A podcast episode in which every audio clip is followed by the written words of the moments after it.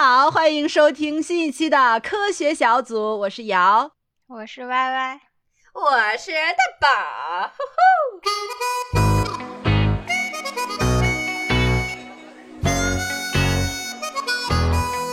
哎，每次都要让那个 Y Y 醒一下，醒一醒，嗨起来啊！这早晨六点钟的 Y Y 确实有点懵懵的啊。但是我们今天的主题确实非常的提神醒脑。在我们经过了很长一段时间的姐妹情深和自我剖析之后，终于我们的主题又回到了我们曾经 对曾经最感兴趣的话题啊，就是男人身上啊。啊！最近我们真的是为男人操碎了心，就怎么这么多事儿？我现在感觉在玩那种狼人杀，就是可爱吧？哎，天亮内娱没了，然后他们的叭叭叭全是狼人。对，而且那段时间都是一个 list 的，就是大家就跟那个猜谜似的，不管你是谁的粉丝，你好像都可以有点担心的理由，就都在那个 list 上，就感觉都能沾上边儿。就这些人怎么回事？这些男人就不能让我们放心一下吗？没有办法，而且本来我们最近一直都是一个就是文化沙漠的一个阶段，因为我们仨各自就是修身养性期间看的东西都不一样，但突然出现了一个就是我让我们三个都可以说是提神醒脑，可以说都一致认为可以来聊一聊的这样的一些。事件接连发生，发生到我后来我都感觉，我是否有点过于关心内娱八卦？因为对，就是我有一段，因为最近那个作息的问题，所以就不怎么玩手机。就然后我有一段时间就经常看到大宝就就圈我，然后睁开眼看一看吧，就是。内娱已经成什么样了？对，这还沉浸在自己的世界里，快看他们最后一眼吧！就我感觉，我已经跟不上这个时代了。而且，而且，虽然我们这一期主线不是要聊塌房，就是我们其实想聊一聊男人，就是稍微让我们感觉到不适的那些下头的。地方，然后就出现了一个非常非常让人下头的剧，我也不知道是因为我们先定了这个选题，还是怎么着，就感觉对对对，这个选题真的是 谢谢说，目前豆瓣史上应该是一个极低分这样的一个稳定发挥的这样一个剧。你咱们这怎么总是这种剑走偏锋呢？我怕我们骂晚了，都过了这个热乎劲儿了。真的，我怕我们骂的姗姗来迟。现在真的来了，来吧。所以大家都在骂的是什么东西呢？东八区的男人们。哎，我我觉得他这个名字其实就有点想要塑造成一个韩剧的那种。群像的那种名字是不是？对我以我没想到是一个国产剧，我以为是个韩剧呢。对对对，我一开始听也是。然后我从这个节目的营销可以说是一夜爆火的，有一个点就是，我就突然看到，就说啊，这个男主张某，然后他自己非常霸权，然后把原导演气走，然后这样一个事件，然后我就一直在一开始我在看这个八卦，就是我是通过这个事情知道这部剧的。就是说他是怎么样能够自己又当导演又当编剧又当主角，然后又后来把原来的导演踢出了名字之类的，然后然后我知道了这个剧之后呢，反向案例，然后关注到了这样的一个名字——东八区的男人们，男生群像，让我看看现在 男人们都是什么的样子。你就是印证了那句话：黑红也是红。对，然后看那么看那么一小看，哎呦，真是跟广大的同胞共鸣了。太恶心了，真的就是。我还没有那个仔细的了解这个新闻，你简单的给大家说说，是一个什么样让大家人神共愤的小 cut？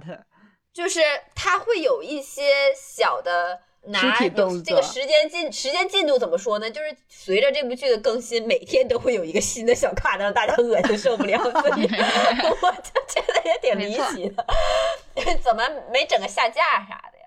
那个。可以让 Y Y 先说自己最难忘的一个小的环节，我们可以给你补充。对你先就是开个张，就是六五六分钟了，嘴还没张开过呢。对，Y Y 先来，醒了，醒醒，醒醒，骂男人了，来醒醒，来来劲来我啊，嗯，就热上热搜的最震惊的就是那个张翰摸胸的那个镜头，都是让我真的很吓到，因为他还不光是摸的，我感觉他还揉了一下，然后。然后 你好好仔细，然后那个镜头就还播出来了，我就觉得特别奇怪。我觉得这种镜头就算拍，首先拍可能不应该拍，然后你拍出来了，剪辑的话你应该被剪掉吧？就是你你自己内部不应该有审核机制吗？就然后结果他还播出来了，而且呢，后来我才了解到这还是一个上星剧，哇塞，我都震惊了，我说。天天那么多剧排着队上不了星，然后这种剧能上星，嗯，真是神奇。嗯，所以他的那个这些小 cut 都是集中在就是对女生毛手毛脚这种事情上，是不是？不是，他们可以说是。可以说是完美的用他们的老派视角，我觉得他是非常用那种固有的老派视角，然后还玩着十年前的那一套，给女性和男性下着标签，都不光是女性，就是很多人评价说这部剧不只是侮辱女性，也侮辱男性，两边不讨好。对，而且我我会感觉就是。就是张翰始终没走出来，就是他可能是年轻的时候贴上了这个霸总的这种标签，就是表达怎么对人好的这种标签，然后他就没走出来，他就一直在幻想，就是年轻的这个霸总如果稍微长大一点之后会成为一个什么样的霸总，然后 他在中年时他的形态会怎么样的？觉得正好可以，我们随着这个最讨厌的剧情就总结出来我们最讨厌的这下头的几个点，就是他。完全一一踩中我个人对这个群体的厌恶之情，就是不喜欢的地方。对，你觉得下头的这些特征，就这个剧都踩到了。对，完全踩雷。对，踩中我每一个雷，就是我不选，我不想嫁给什么样的人，他就是什么样的人；就是我远离什么样的人，然后他就是什么样的人。啊，第一个我最讨厌的个性，就是我特别讨厌中年男人好为人师的那种。哎呦，这都是这我准备的，我也是最讨厌的一点。我特别讨厌爹味儿，就是那种觉得自己什么都行，什么都对，旺盛的倾诉欲和教训人的那种态度。现在就是不能说我自己完全的生活环境中有这样的人吧，但是我就 听得挺清楚的。我完全能辨别出来。假如我参加一个聚会，然后这个聚会上有几个男性，他们在说话，我觉得其实就在满足于他们彼此在捧对方的臭脚，然后去吹嘘对方一下，然后说了那个话，在我的那个认知里面，就目前是稍微有点淘汰了，然后就稍微有点 不符合就年轻人的价值观了，然后再说一些就是虚无缥缈的小词儿啥的，我特别讨厌这些东西。啊，没错，我特别讨厌就是一个男人卖弄，尤其是应该到了成熟年纪的男人。我我曾经经历过，就是我们开会，嗯，开会讲书嘛，就是外版引进，他其实都会把他原版的名字写在书皮上，然后那个还不是一个英文书，是一个小小语种。哎呀，我有一个人，他就非得要念那个原名，然后还还洋洋得意吧，是不是还？歪歪脑袋，对，嘴角微微倾斜，就是那种看我的这个语言天赋，我 know everything，就是那种感觉。而且就是在大家都要把这个念原文都翻篇的这个事儿，他还在念，然后我就听着我们已经在讨论下一盘事儿了，背景音里还有一个什么嘣噜这种法语吧，小一种法语。蹦竹蹦竹，哎呀，我当时真的是贼无语。我说你就算读出来，能显得你文化多底层呢？所以，而且我感觉对应到这部剧里面的话，就是他们的那个场景就会有一个设定，就是这四个男生是同学，然后呢，后来人到中年又经常会聚在一起，然后就没事儿呢，就会聚在一起喝啤酒、吹牛。给对方说鸡汤，嗯，然后特别他们还穿豆豆鞋，然后坐在一排，就是精神小伙看大兵，有没有那种感觉？就就没事儿，每个话说出来都是那种，哼，就是哥当年怎么怎么怎么样啊，这个没有没有女孩能够就躲过我的这种放心的，就是那种语气，嗯，就我真的是就希望他们睁开眼睛看看自己。是不是 先看看这个时代鲜肉的力量好吗？就是好好看看自己的肚皮，看看自己雨中奔跑的小肚腩。就我们为什么会愿意听你的教训？你到底是比别人帅到哪里去？就因为现在不是好多男人，这种一般普遍有一个特征，就是他可能小有成就，所以他觉得自己在这个社会上就是有很多的话语权。然后一就对比我之前看到的一个那个社会新闻，就是说很多男生都特别讨厌丁真嘛，就是为啥呢？就其中的一个原因，就是因为他们觉得丁真这种人就有一张脸，然后没有任何的，就是可能之前社会经验的积累啊，就是或者可以就是对外说的那种东西，就凭什么？就是觉得嗯。就是这种人为什么就是会被这么多女生吹捧？就是他们有点看不上。那我我就人到这个年纪了，我就想看点清澈的眼眸，我还看不了了，我非得就跟你那个眯眯的小色眯眯的眼睛进行对视啊！我凭啥呀？我 就是他们太把自己的这些经历、对人生阅历当回事儿了，就觉得自己那个现在已经是个人物了。啊，然后自己有很多的这种积累和沉淀，可以有一定的话语权，能够给别人说道说道了，就这种感觉。反正这个我不喜欢，这是我第一点。我中年男人的鸡汤有毒，我完全不想喝，对吧？远离我，远离我！我就，只如果你给我喂软糖，我只会给你摆臭脸，好吧？这是我的人生格言。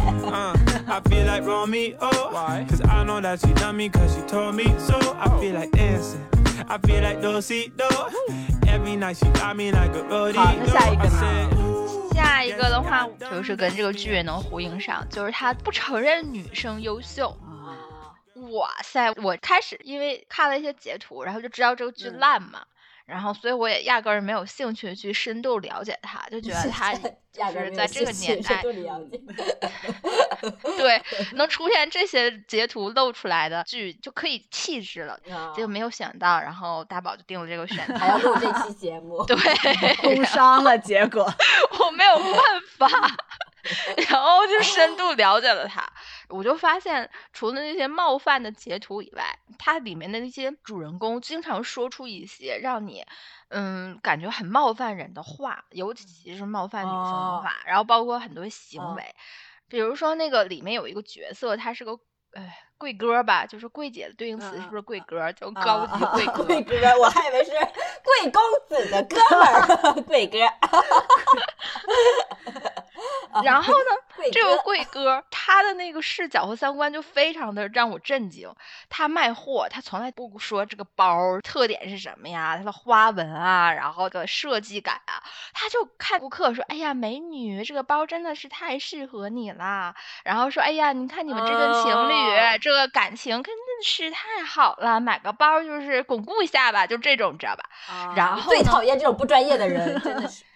然后他和他的那对 CP，就他的那个女总裁相遇是什么呢？就是那女总裁来买包，然后是点了一下说这个这个这个，然后除了这几个点到的不要，其他都要，就相当于他卖出了很多货嘛。你说正常来讲卖出这么多货，一个贵哥不应该很高兴吗？然后结果一个贵哥去跟那个女总裁说说，哎呀，男人虽然有的时候呃是要惩罚一下，但是也只是小小惩戒即可，不能太过了。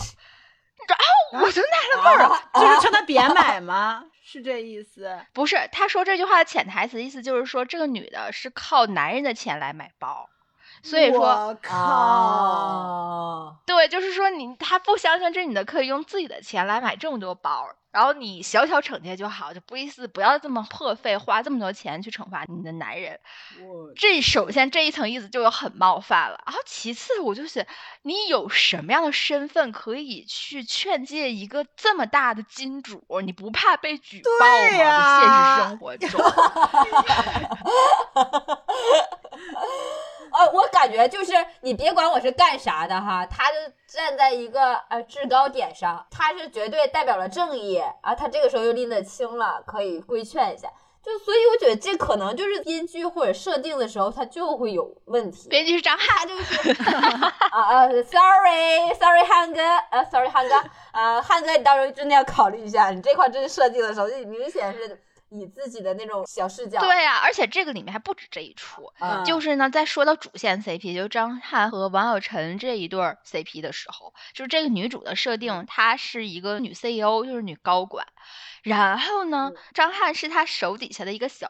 兵就是什么一个工程师吧，设计工程师，他就不服这个女的，然后他不服这个女的呢，他就给这女的贴标签，就说这女的权色交易。我靠！说她都是靠色上位，然后还把这些他的小抱怨分享给他那些哥们儿，然后他哥们儿就给他出谋划策，四个人坐在一张桌子上，然后说怎么去抓这个女 CEO 的把柄，然后他们还跟踪他，偷拍他，就为了抓到他权色交易的证据。你说是不是有病？为什么女生当上 CEO 就得是权色交易？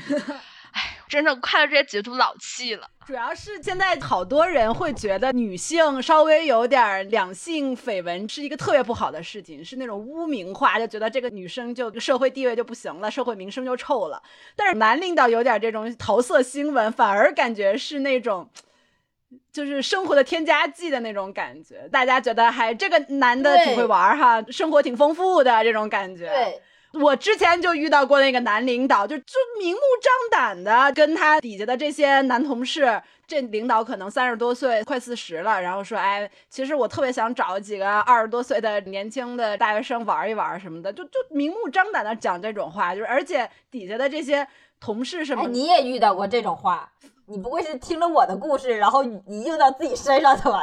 我是就是我的 公司的女同事跟我讲的这个事儿，就是大家会经常去讲这种话题。我我也我也发现了，而且还会当成互相吹嘘，然后攀近关系的一个方式，就是我也聊妹子，你也聊妹子，哎，咱就是兄弟了，哎，咱都懂妹子，就那种感觉。我之前的时候，男领导我深恶痛绝的就是他公开场合就会说。我们部门没有漂亮的女孩儿，真的。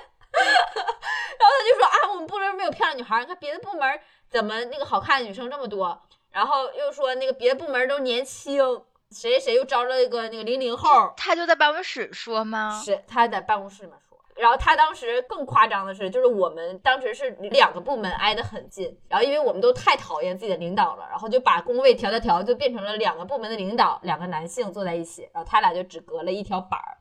然后他们俩就慢慢的关系拉近的方式，就是通过调侃女生，就是公开讨论女生，然后两个人关系越走越近。嗯，就是一个人说，然后另一个人就是接黄段子，然后每次他们在这说的时候，然后两个人就比如说这个人说，哎，我这边有个新的合作，签了一个小模特，然后那边就说啊，你这个小模特我必须得怎么怎么怎么怎么样。就是很大声的声音，确保我们在场的每一个人都能听到的声音在说，然后就听到我们女生这边此起彼伏的键盘，我说是有病吧，真恶心，然后就两个人打交换，交换着打一个字，就就是都很很看不惯，然后而且也没有好像受到什么惩戒，就我我的确没有什么意识，后来我在讲的时候，大家说你遇到这种情况，你其实应该录音。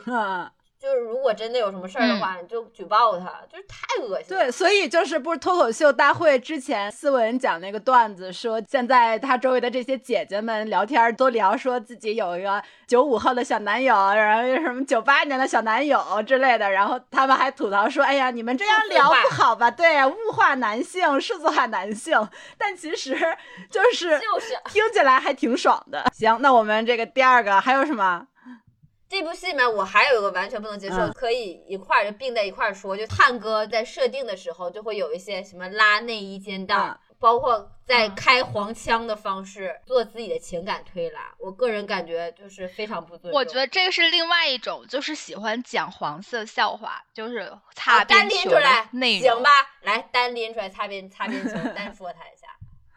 我就真的很讨厌，非常下头，就是这种擦边球。嗯，假如说我对你有点好感，然后你上来就跟我说聊天的时候就会说，哎，你给我发个照片啊，我一下我就醒了，我就觉得你傻，我因为你就傻吧，而且我瞬间就会有一种感觉，就是我一个照片我真发出去，他就会发给他所有的兄弟，就是那种那种感觉，那种不信任感觉。就这个戏里面也有，就是就比如说他当时的时候在呃那个呃我们汉哥跟万晓晨在谈恋爱的时候，然后就说那个好使。就那块儿啊，瘦的好看，胖的好使，我都真的好震惊啊！看到这个截图，这怎么过的审啊？而且就是还他还吃饭的时候说要配上他那个油腻腻的那个脸，哎呀，我靠，这这，而且而且就比如说他俩在一起在车上面，我知道有一个动作就是女生会完全抵抗不住的，就是男生帮你绑下安全带，然后你就会靠近女孩，然后有一个对视，然后可能会。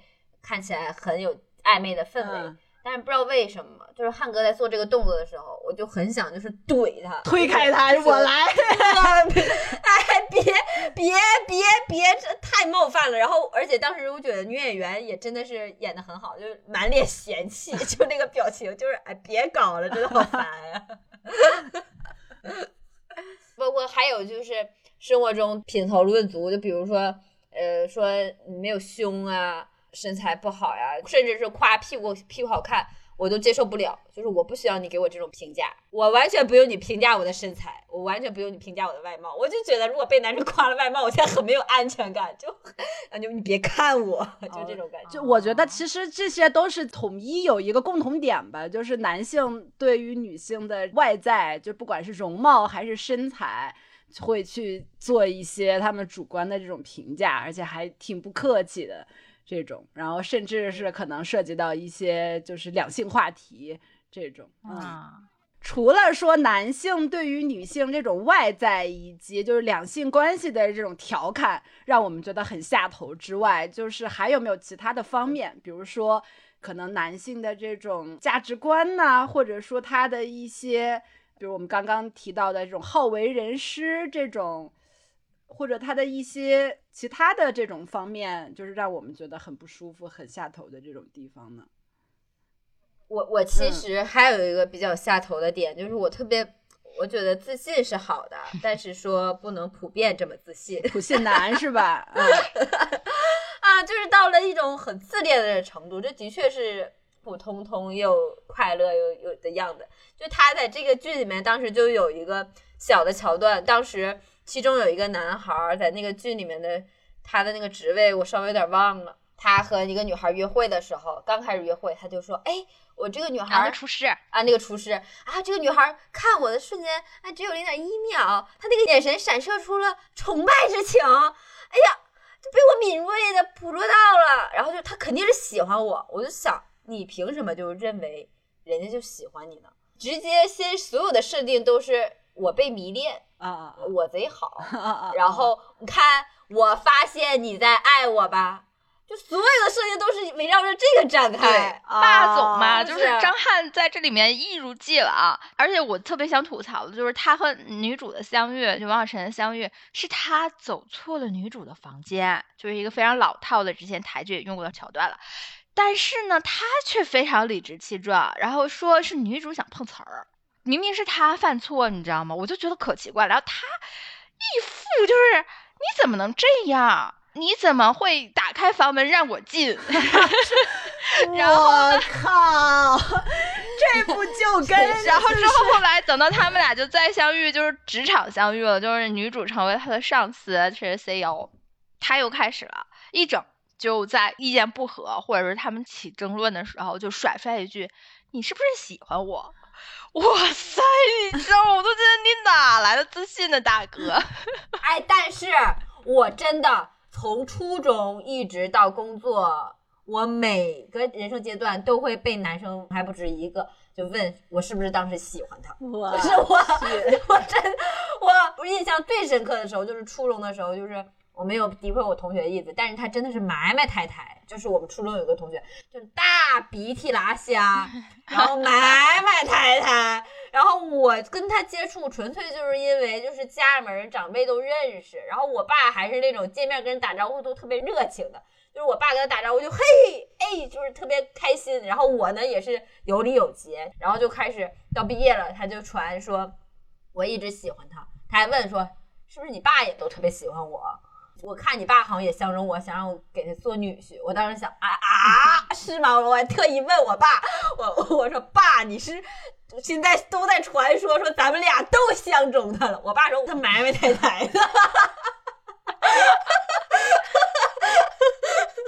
我觉得换位来思考的话，我曾经也有这种想法，就是觉得这个男生是不是喜欢我这种。但是我觉得他的那个油腻的点，就让人下头的点在于，他把别人喜欢我这件事，第一当成理所当然，第二就是觉得好像别人喜欢我了，然后我好像就高人一等，然后我就可以拿这个事儿去调侃你，或者拿这个事儿去。对你做一些进一步的这种举动，就这个让我觉得挺挺挺挺没，而且还有一种看不起的那种心态，就觉得凭你喜欢我，就是这种感觉，你知道吗？就就这个让我特别下头。而且就是往往说产生这种猜疑吧，在合情合理的设定下，是应该是他们两个产生一些暧昧的环节，就是让人误会的桥段。对，但是呢，我觉得在这个剧里完全没有任何可以值得误会的东西。哎呦，就是觉得莫名其妙的优越感，就好像被别人喜欢了，自己就还挺优越的，有一种，嗯，这这这，嗯，这倒是也很下头。你刚才说的那一点，就是他们。莫名其妙就觉得什么都是应该这样，这一个态度让我特别反感。就是这个剧里也是，就刚才我说那个贵哥，哎，那个贵哥，我就纳闷为什么会有这样的角色成为主角？按理说这样的角色不都应该是反面角色吗？就反面小配角那种出现，就是他居然是个主角。这个贵哥呢，他白天当贵哥，晚上呢就说他要进行一些什么高级商务活动，其实就是陪一些呃女富婆。啊，陪一些女富婆喝酒，那不就是牛郎吗？然后我就想，对，我想那不是嘎嘎吗？高级嘎嘎。然后他还不出台，应该也算还不到嘎嘎的地步。然后他就还对他这个事情觉得理所应该，是他能力非常强。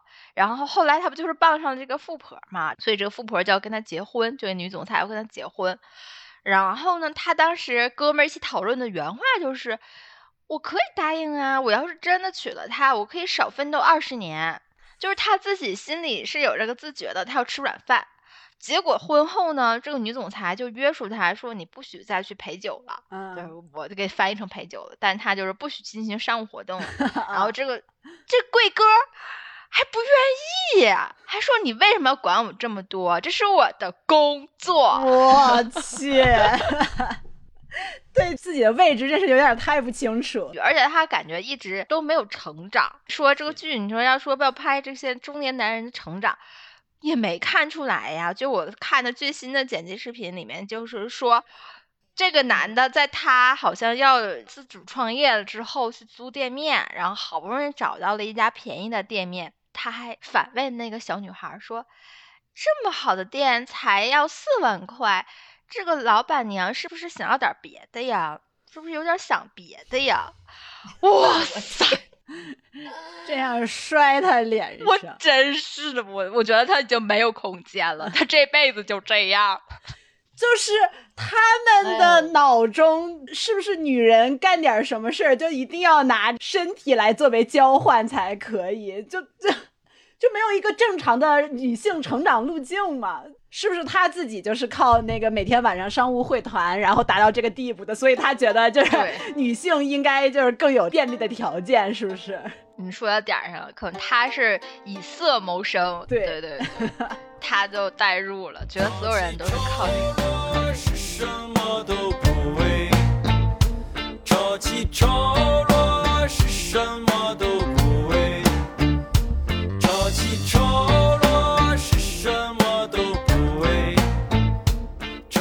我们就是说了这么多下头的，就大家也转换一下心情。咱们再树立一些好的标杆啊，就是这个世界上我们对男人还是有爱的，就是我们不是说男人都不行，男人都是垃圾哦，我们还是爱男人的。那我们爱的这些男人都是什么样呢？我们下面这还剩一点时间，我们来聊一聊，我们觉得，哎，好男人的模板是什么？啊，而且特别好笑的是，我们一开始确定要聊下头男的时候，当时 Y Y 提的，就是说咱别一直通篇在说下头，太不正能量了，咱到最后也说点好的。然后离录制几天了，Y Y 在群里面跟说，真的找不到好男人，就就，你们都找到了吗？没错，很难。累死我了！你不是最近看了好多 BL 小说，里面没有你一个觉得好的男生形象吗？我跟你讲，我把我的小说清单全列出来，一本一本看，然后我就发现，我喜欢的故事里面的人，大多数他都是很有缺点的，就是。他的人设都不是那种完美人设，那你喜欢的点在哪里？就是其实他一点都不成熟，就是他不成熟，他不符合一个成熟男人的标准。因为一个成熟男人在我看来应该是坦荡的，然后稳重的，或者是豁达的。但是这些人多多少少都有一些人性的弱点，自私、偏执，然后就是执着。就是他，他根本就不符，他不符合一个成熟男人标准。那你为什么还那么喜欢他？因为我觉得他很鲜明，而且就是因为他这些弱点的放大，让我觉得就是产生了他这个剧戏剧冲突，而且是合理的，而且很丰满。我能不能总结一句，就是你其实特别爱看坏男人作妖，是吗？就是，或者，哎，或者你就是爱他的不完美。对呀，其实他可能在工作上他是一个完美男人，但是他在感情中他有弱点，在两性关系的处理中，依照他这个弱点造成了他这个情感关系的跌宕起伏，你就看得很开心，而且你就会觉得很真实啊。我明白了，你看。Y Y 看得清这一切，他喜欢但却远离，哎，就是我在二次元的世界里面欣赏把玩你们，然后在自己的生活中离你们远远的，因为我知道你们不行。对，他是他是因为现实生活中有一个好男人的典范，所以在二次元的世界里找不完美男人，寻求一些刺激。然后我是，我真的不喜欢看甜文，就是我特别讨厌看纯甜文。剧情就是一直甜甜甜宠啊宠，哎，就觉得还挺无聊的，而且太假了，哪有这样的人啊？我就觉得我不准你这么说，因为我就喜欢看甜的，就是我，因为我现实生活中就没遇到好的，然后我就特别爱看小说里边写好的，就我的那个好男人的典范全来自于小说。那来举例说一下。必须选了，必须说了，一人说一个好男人的典范。就我最近听了一个广播剧，还挺上头的，《不问三九的燎原》。嗯，然后这里面的这两个男性都是一个是三十七，一个应该是三十五左右。呃，三十七的这个是一个眼科医生，然后三十五的这一个是一个纹身师，然后是那种大师级别，就是全国顶尖的那种。然后他们俩就是那种特别典型的老男人谈恋爱嘛，哎呦，看的特别上头，贼好。就是我，因为我之前在 Kindle 的时候有去采访过一个日本作家嘛，去看豆瓣的那个评分的时候，我就看到这个作家给这个广播剧打分了，然后我一看他给打了五星。就底下那个评论语说的，因为这部广播剧叫《燎原》嘛，然后他写的是“燎原”，燎的不是原，燎的是我的心。就这俩老男人谈恋爱太撩人了啊！他们俩是属于那种，就是我总结出来的，我还写了笔记，我也读一下。就是我总结出来，就是老男人特别让人上头的点是在于，第一个，他是在这个年纪，他能够和社会特别的自洽。什么叫自洽？就是他知道，首先他知道自己是一个什么样的人，就说的特别清楚。就比如说这个广播剧里面，公叫汤所言，然后在表白的时候，他要跟这个小受说：“我是一个控制欲特别强的人啊，然后我就喜欢把我的东西攥在手里，包括你。”这种就是他很明白自己是什么样的人，他想要找什么样的人，这个是就是首先是我觉得特别特别好的，因为我觉得我都是在给自己找对比，因为我觉得我现在还处于就是我不知道我自己要干啥，我不知道我就要想未来想要干什么，就我特别喜欢这种，就是他自己贼明白，就是大明白，就觉得这个世界上就我的定位是什么，我想要成为什么样的人特清楚，这种我我我特喜欢。然后第二个就是说。就我觉得这种人都特别体面，就这些人，就这些人干啥事儿，你就感觉都是有条不紊，然后说话呀，就即使他那种情动时刻，你就感觉这个人都是一个稳的，就是特别体面的状态，就不会出现那种什么社死啊，或者就是那个可能年轻人小说里出现的什么，比如说点蜡烛，或者说做一些特别 romantic 那种事情，就是在这种。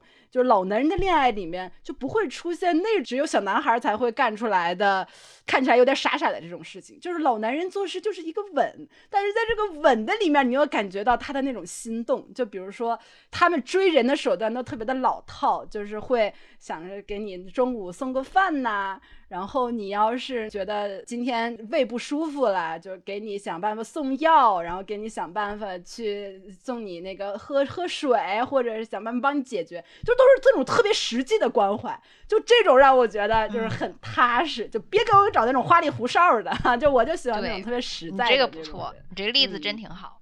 对，然后还有一个最后一个就是，他们现在属于那种。在自己的领域有一些小成就，有自己的一技之长，太完美了吧！这人设，是，就是这个。我首先我要说的就是，他跟霸总的那个区别。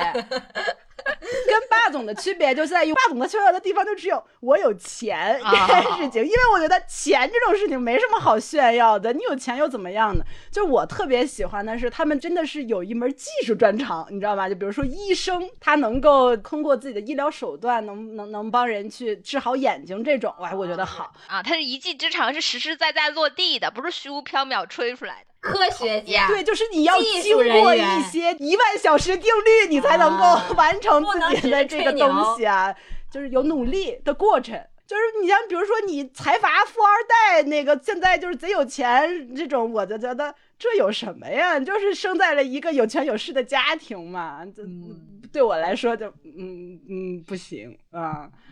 这个就是我总结的老男人的，就是非常好，照这个找对象吧，一定会获得幸福的生活。可以，眼光还是不错。嗯，像老男人的魅力啊，说说你们。那歪歪歪歪呢？Y Y 的好男人是谁歪歪的好人就是男的。我最后说吧，我适合最后说，你说吧，你说吧。那你可是让我先说的啊，我就说了啊，嗯。那我就做一个小过场吧，因为我真是没有找到，然后我就求助了我的闺蜜，然后我闺蜜就说，要不人间清醒大老师，我寻思大老师是谁？然后她说是大张伟，你屁，你太滑雪，你太摸鱼了，你这种人怎么可能会喜欢大张伟？你怎么可能会觉得大张伟是那个最典范的？天，对呀，你跟你完全不喜欢大张伟类型啊。你还不如讲讲你看的小说。就是我实在是没有找到更好的。我觉得大张伟起码还有点经典语录呢，而且好像说，据说他在娱乐圈里就是属于那种还挺洁身自好的，然后不同流合污的那种性格。因为他还挺早结婚的嘛，然后他他老婆就是他经纪人，而且他之前就说过，说为什么女生一定要瘦才好？他就喜欢白白胖胖的，说像年画娃娃一样，感觉特别喜气。然后他还之前在节目里不就说说那个呃为什么呃说女生一定要瘦，是因为那些杂志和那个时装什么宣传嘛？他说那些杂志主编还有设计师他们就不喜欢女人，所以他们才用这种标准要求。而且还有，就我觉得他三观还蛮正的吧？什么啊，外面是有钱能去的地方，家不是有钱就能回的地方，就感觉他。你不是要找好男人吗？也不一定是我喜欢，我只是觉得他是好人。他他他 他这个他这个印证了我之前喜欢的一个点，就是说，记得印象深刻的是大张伟，他有一句话，他说说，我就特别喜欢在家待着，就为什么呢？就是我，比如说我早晨醒来，就是睁开眼睛，我发现那个我旁边睡着我老婆，然后阳光打在她的脸上，我就觉得我人生特别幸福。就是我对我我我就觉得这种男的我就特别欣赏，就是他知道自己想要的是东西是啥，然后包括 我再举一个，不知道这个例子恰不恰当。就是鹿晗，就可能就是很多粉鹿晗的那个人会觉得，哎，就是不不专业啊。作为一个就是爱的，看真不容易，我感觉在这个对，因为他就特别清楚自己想要啥，然后他自己那个时候就说说什么，就是我就是喜喜欢跟他在一起，就我每天看着他，我就特别开心，我就每天想着就是能跟他在一起的时间越久越好。就是特别直接，有自己的一套处事的方法和原则，就就就这个东西我特别欣赏。就挺好的，就不会。那我为什么说大张伟的时候，你们两个充满了鄙夷，反应那么大，然后你还衍生出这么多？主要你不太是，你不像是会欣赏到大张伟美丽的人，你知道吗？就对，不是这个。我说大张伟还差不多。我 就是我们可以说大张伟这个人是一个好男人，但是这个好男人跟你的性向不是匹配的，你知道吗？对，啊，对，就是不太是像你喜欢的好男人。他除了有点过于聒噪以外，感觉还行吧。那核心他就是那么个聒噪的人。你说他除了聒噪，其他都还行。你真是能看透他的内心和本质。他，那你必须现在立刻说出来一个从性向角度你个人会喜欢的好男人。他他喜欢的都是蓝忘机。你 说李准基，我都比这更能接受。嗯，李准基他没有什么个人人设，对准基他全部都是角色，他是私生活是非常非常隐秘的，从来不暴露在大众面前，所以我根本不知道他是个什么样的人。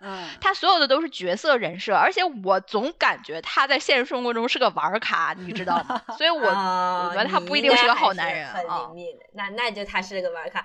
歪歪在作为一个李准基老粉，然后跟。粉头子跟大家宣布李准基是个玩咖，这句话发了一个终点。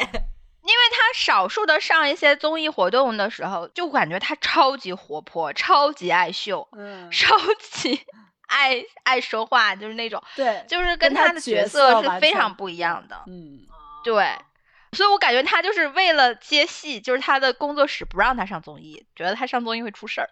哦，这倒也是。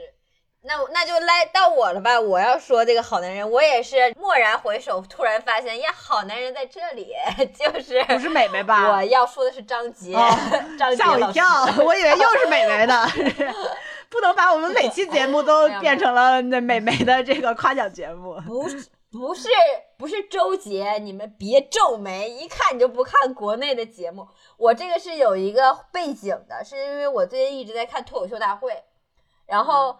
第一期的时候是请了周迅做嘉宾和那英，然后你瞅你俩那皱眉的表情，我这个是真的是一个就是脱口秀大会喜剧爱好者在跟你们分享自己的心路历程，然后他们就特别不不懂得幽默这件事儿，然后就在所有就是就脱口秀大会对于就是喜欢看脱口秀的人来说的话，那一年一度也是一个盛会了，然后大家就喜欢。所以你喜欢张杰的幽默。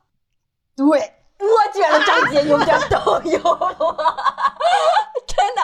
一开始的时候，你们就挠头，你们挠头。我是真的没有对比就没有伤害，你们是自己去看一下。一开始的时候，因为那英和周迅老老师真的都太让我失望了。你是，那你是不是矮的得拔大个了？你别管，但他现在就是，我就非要夸他，他就现在我认为我贼，我认为他贼好。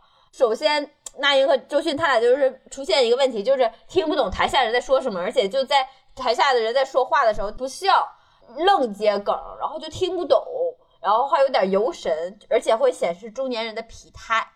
然后我当时其实有好几个演员都没表现好，我都有点就是不高兴了，然后就是你别别你别拉踩，你直接夸张杰就行了。对，然后然后呢？就预告，当时就已经开始网上全网都已经有点都骂的意思，然后就预告说下一集是张杰，我当下我就哎呀妈，这脱口秀大会今年我就不看了，就你就请个张杰来，张杰在我心中说说，当时我就跟美美直接说，我说我认为他跟楠楠是同款，你是在别别别楠楠，我特别。张杰，三，你赶紧夸我，就想听听你到底怎么夸。就是你前面贬的这段，我们都共情，都 get 到。就是我不理解你后面那一段，你赶紧直接进入夸的那个。对，然后结果在张杰在新的脱口秀大会的出现的时候，他这么一亮相，他就是又会自嘲，然后又听得懂别人的话，然后还有自己的生活的感觉，然后就非常会接梗，表现力极佳。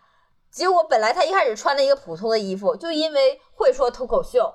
然后很幽默，很松弛，我就觉得他穿着那个白衬衫就是一个特别完美的一个少年的可爱的形象。那他怎么就是好男人了呢？因为他幽默，他懂幽默，我就认为他是个好男人，就就一下就凸显出来，我认为很好。你，我就我我就一点都不具有说服力。对，我就是幽默不是核心的吧？必备要素，一个好男人。对他。不仅是懂幽默，而且他很能跟，就是就是一看他就是跟。就是其他演员的评价，口瘪肚了，没有其他可说了。不是，他就是在跟别人互动评价的方式，就一看出来就是他能懂大家的生活，他还开得起玩笑，而且一看他也非常居家，也非常照顾家人，我就觉得他就那你这说的好像偶像亲民还是他们的优点。了。这 他的确是通过这么一对比，我觉得都是普通人嘛。我现在觉得挺好的，我现在而且还越看越稀罕呢。你别说。我现在觉得唱歌都好听，唱歌简直太好了，真的吗？我的天，我不行，我感觉把我的之前说的那两个，就是汤所言和那个陶晓东这两个，在我心中大神级别的人物，跟你们俩是一应该让姚 压轴的，咱们真是叫什么？呃，高起低落了，对。哎呀，你们是不懂啥？你们俩不能代表主流。我就寻思，我让我来最后说，因为我肯定是最差的。然后没有想到大宝跟我争最差，还真争成功了。你们是不是封心所爱了？对男人没有这个敏感度了？咋回事儿？怎么这么苍白呢？你们不能代表大众喜好，因为你们不看脱口秀，你们看这个节目就知道张杰现在有多好。再把话放在这儿，你根本在你坑坑巴巴说了半天，完了前面那个铺垫就是说埋汰的那个，到自己说的挺流畅，说了一堆，完真正到夸的时候就三句，就因为前面人说的太烂了。张杰，我是真的有点感觉，他那个我之前的形象真的是在我这里根深蒂固。他现在已经不土了，而且他真的有点就是自恋，我不自恋了，很谦。而且张杰那个。他也有一些不好的传闻，嗯，真的假的？别告诉我了，我脱口秀大会还要接着看呢，好吧？就咱们就不说了。你这是因为前面太烂了，你突然觉得他还行。那好吧，那很，所以我肯定容易感情受伤，我很容易被一时的激情迷惑，然后就是。我真没想到你一个就是这个感情经历这么丰富的人，完最后说好男人的这个标准，竟然给我说了个张杰。哎呦，我的天呐！我觉得你们对男性的爱已经就是这个敏感度已经下降了，你们已经看不到男性身上的闪光点了。真的，我说我怎么骂起来这么口条麻利，夸起来吭哧瘪肚子，这实在是不是我擅长的领域，真的，真的是。真没想到，就是现在只有我还能对男人心动了。就是你们俩咋回事儿？就感觉找个好男人这么难。个我个人认为，还是歪歪嘴里边说大张伟老师这个更离谱一些，超过我说张杰。我个人认为，大家评评理。你们俩不相上下。我不认为，我觉得我那个人设还可以。那咱们评论区打头一下，到底支持大张伟还是支持张杰？哎呦我的天！我有一个自信能赢过你，我真的不觉得就是这两个人能冲击我们对男人的爱这个主题，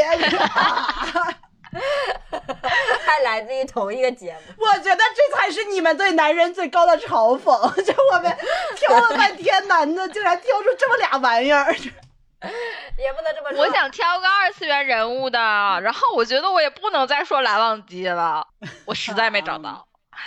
我脑子里最近的确是没有其他男人。我我说美眉，你们能满意？你们也不喜欢，我只能说张杰，他是我唯一最近觉得还不错的男人，真的。我只能表达真实。姐妹们，我们还是要对这个世界保持一颗敏感的心，就咱们还是得爱啊。可以。哎呀，你们可真是，嗯，能够感觉到你们最近生活的怎么说稳定吧？